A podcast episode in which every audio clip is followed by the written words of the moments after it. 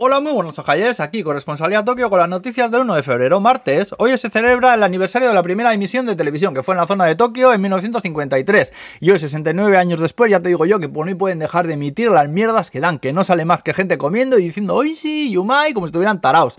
O eso, o pelanas bailando coreografías absurdas, que no sé qué es peor. En fin, eh, al regaliz, han chapado la guardería de mi hija por contagios del virus. Y ahora mi casa es el circo, en efecto. El, pasa el payaso soy yo, por si te lo estabas preguntando. Y cuando llega mi hijo el mayor, me convierto en domador también.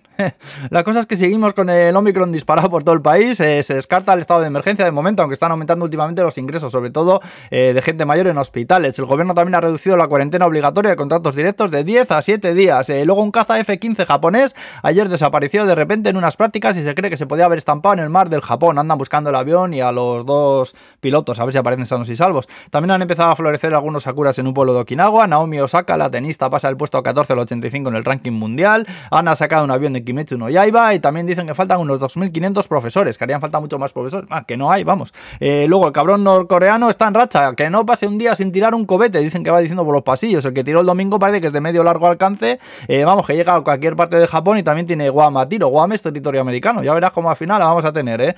Que dejen de medirse los rabos ya, por Dios.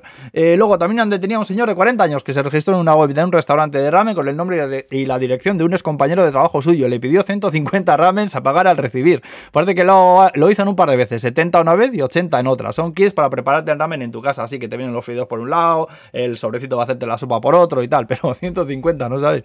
Luego la víctima dice que también le llega pedidos de sushi o de pizzas de vez en cuando, así sin venir a cuento, que no hace más que devolverlos.